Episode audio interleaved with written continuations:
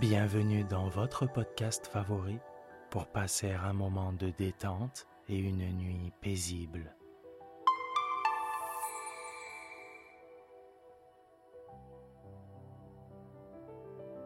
Installez-vous confortablement et profitez chaque soir de votre moment de relaxation avec le podcast Dormir sans souci.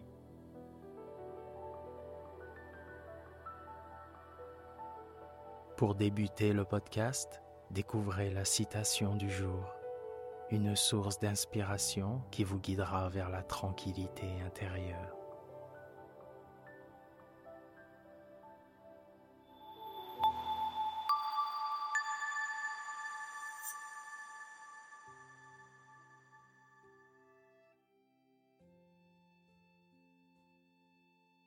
Notre citation du jour nous a été envoyée par notre abonnée Irène de Paris. Choisir la vie, c'est toujours choisir l'avenir. Sans cet élan qui nous porte en avant, nous ne serions rien de plus qu'une moisissure à la surface de la terre. Cette citation de Simone de Beauvoir est un message d'espoir elle nous rappelle que choisir de vivre pleinement, c'est aussi choisir de regarder vers l'avenir avec optimisme et détermination. Quel que soit notre âge ou notre condition actuelle, chaque décision que nous prenons, chaque pas que nous faisons dans la vie contribue à façonner notre destinée et à enrichir notre existence. C'est cet élan qui nous distingue et nous élève au-delà de la simple existence. Merci Irène, et merci à toutes et tous de continuer à nous soutenir en vous abonnant au podcast et en le partageant auprès de vos proches.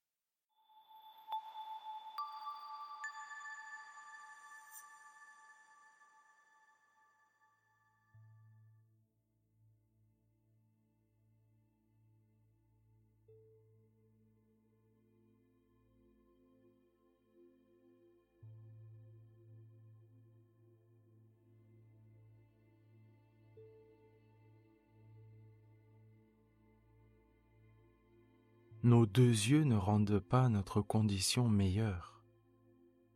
L'un nous sert à voir les biens et l'autre les maux de la vie. Bien des gens ont la mauvaise habitude de fermer le premier et bien peu ferment le second. Voilà pourquoi il y a tant de gens qui aimeraient mieux être aveugles que de voir tout ce qu'ils voient. Heureux les borgnes ne sont privés que de ce mauvais œil qui gâte tout ce qu'on regarde. Mérour en est un exemple.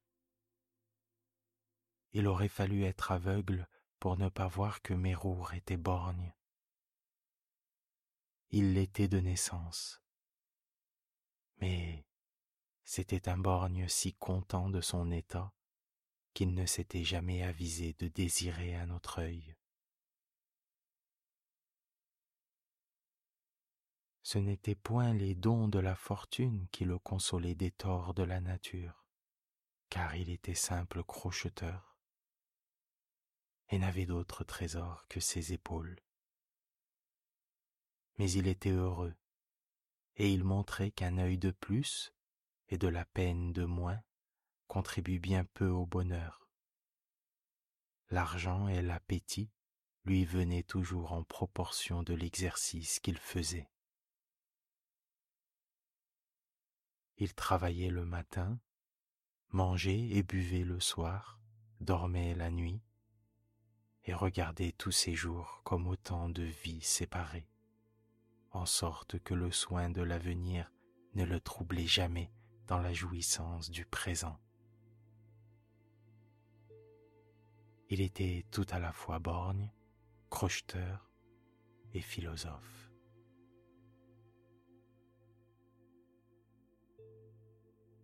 Il vit par hasard passer dans un char brillant une grande princesse qui avait un œil de plus que lui, ce qui ne l'empêcha pas de la trouver fort belle. et comme les borgnes ne diffèrent des autres hommes qu'en ce qu'ils ont un œil de moins, il en devint éperdument amoureux.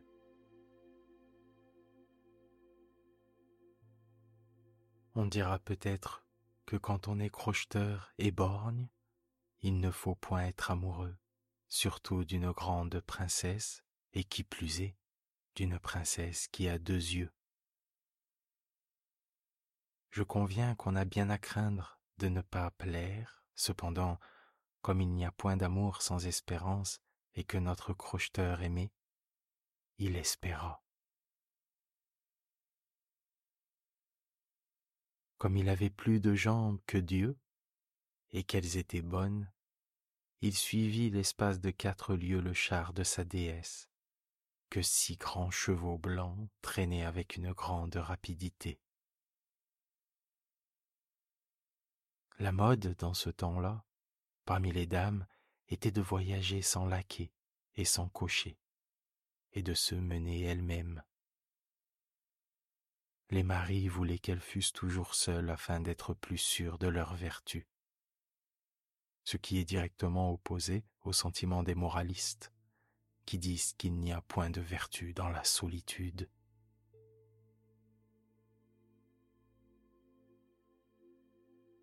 Mérour courait toujours à côté des roues du char, tournant son bon œil du côté de la dame, qui était étonnée de voir un borgne de cette agilité.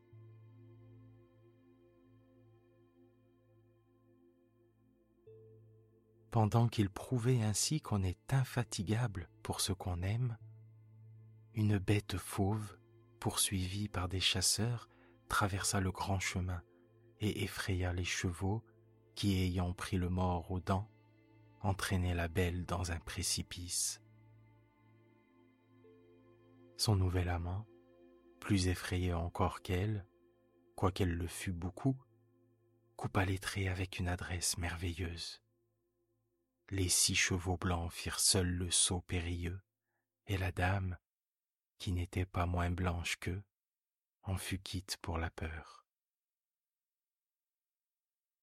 Qui que vous soyez, lui dit-elle, je n'oublierai jamais que je vous dois la vie. Demandez-moi tout ce que vous voudrez.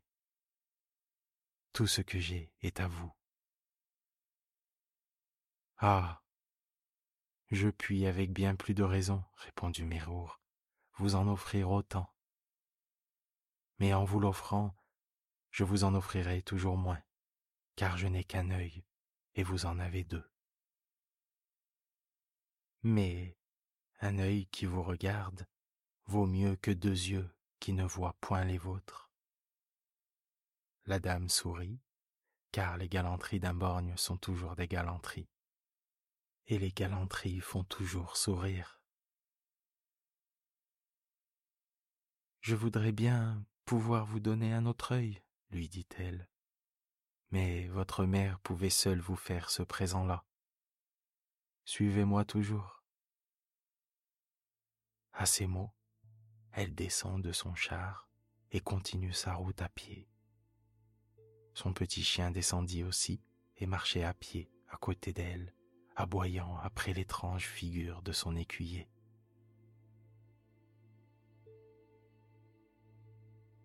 J'ai tort de lui donner le titre d'écuyer car il eut beau offrir son bras, la dame ne voulut jamais l'accepter, sous prétexte qu'il était trop sale. Et vous allez voir quelle fut la dupe de sa propreté. Elle avait de forts petits pieds et des souliers encore plus petits que ses pieds, en sorte qu'elle n'était ni faite ni chaussée de manière à soutenir une longue marche. De jolis pieds consolent d'avoir de mauvaises jambes lorsqu'on passe sa vie sur une chaise longue au milieu d'une foule de petits maîtres.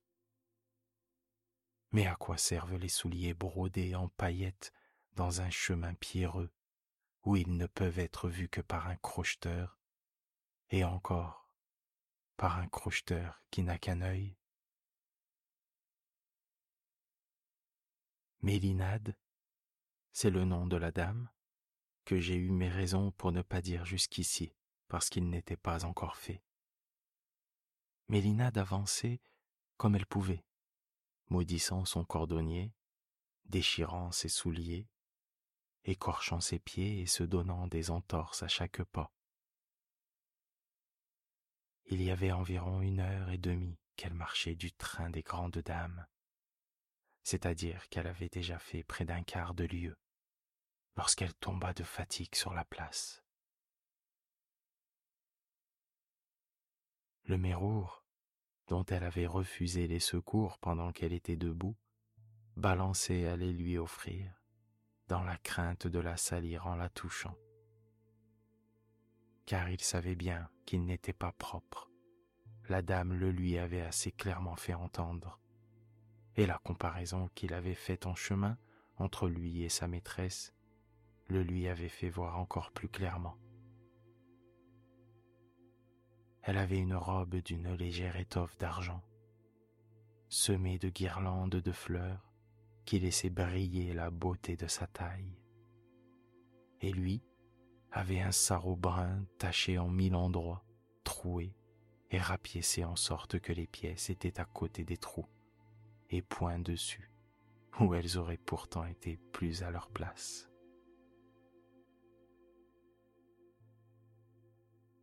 Il avait comparé ses mains nerveuses et couvertes de durillon avec deux petites mains plus blanches et plus délicates que les lys Enfin il avait vu les beaux cheveux blonds de Mélinade, qui paraissaient à travers un léger voile de gaze, relevés les uns en tresse et les autres en boucle. Et il n'avait à mettre à côté de cela que des crins noirs, hérissés, crépus, et n'ayant pour tout ornement qu'un turban déchiré. Cependant, Mélinade essaye de se relever, mais elle retombe bientôt, et si malheureusement que ce qu'elle laissa voir à Mérour lui ôta le peu de raison que la vue du visage de la princesse avait pu lui laisser. Il oublia qu'il était crocheteur, qu'il était borgne, et il ne songea plus à la distance que la fortune avait mise entre Mélinade et lui. À peine se souvint-il qu'il était amant, car il manqua à la délicatesse qu'on dit inséparable d'un véritable amour, et qui en fait quelquefois le charme, et plus souvent l'ennui. Il se servit des droits que son état de crocheteur lui donnait à la brutalité. Il fut brutal et heureux.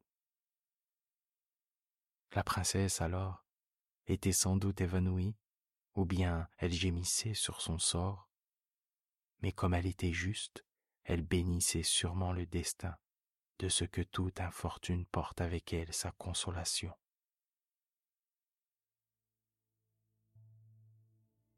La nuit avait étendu ses voiles sur l'horizon, et elle cachait de son ombre le véritable bonheur de Mérour et les prétendus malheurs de Mélinade. Mérour goûtait les plaisirs des parfaits amants, et il les goûtait en crocheteur, c'est-à-dire de la manière la plus parfaite. Les faiblesses de Mélinade lui reprenaient à chaque instant, et à chaque instant son amant reprenait des forces.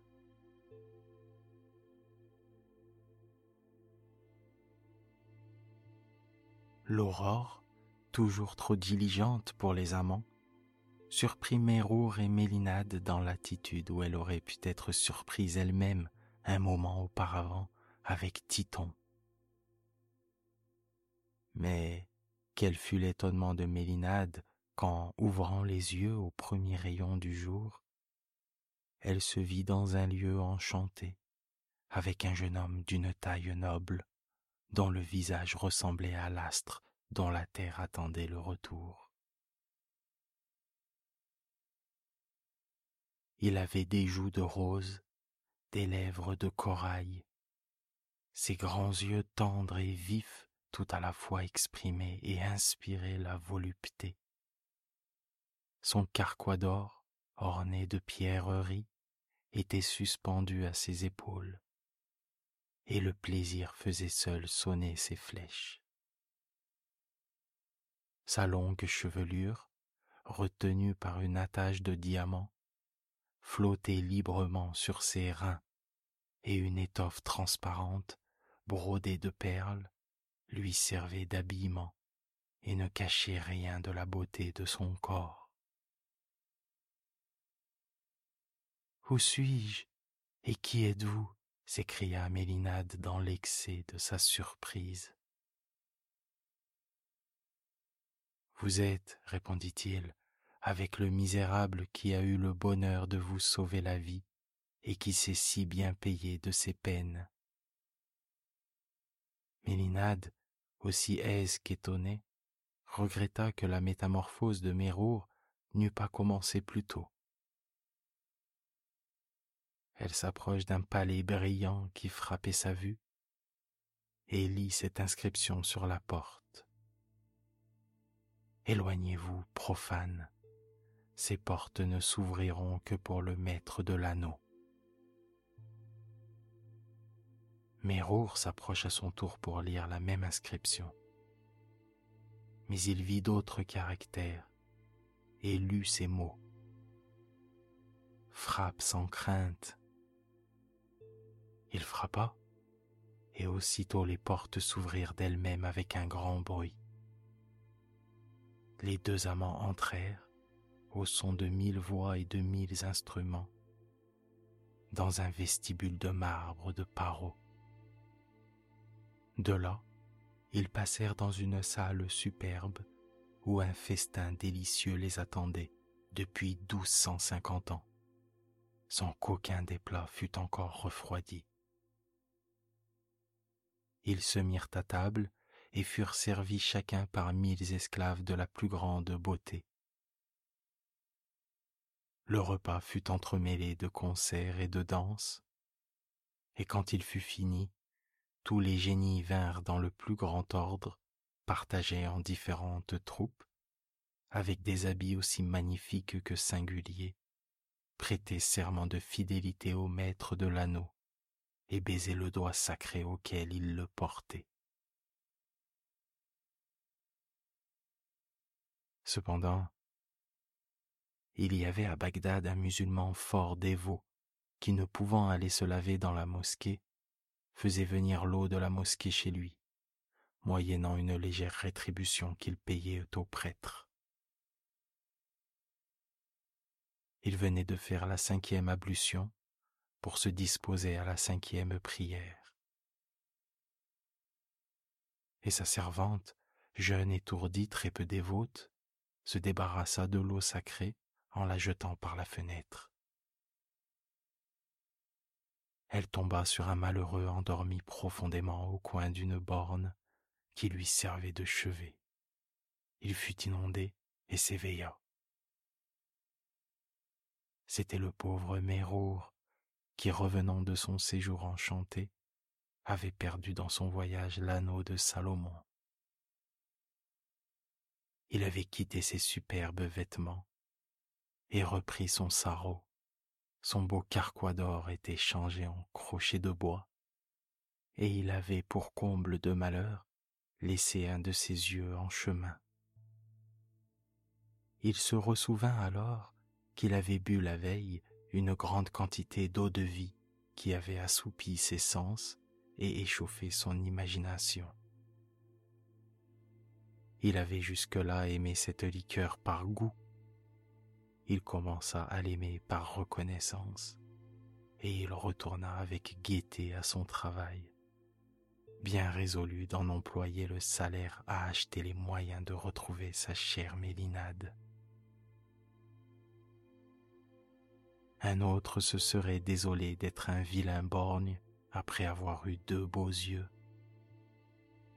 d'éprouver les refus des balayeuses du palais après avoir joui des faveurs d'une princesse plus belle que les maîtresses du calife, et d'être au service de tous les bourgeois de Bagdad, après avoir régné sur tous les génies. Mais Mérour n'avait point l'œil qui voit le mauvais côté des choses.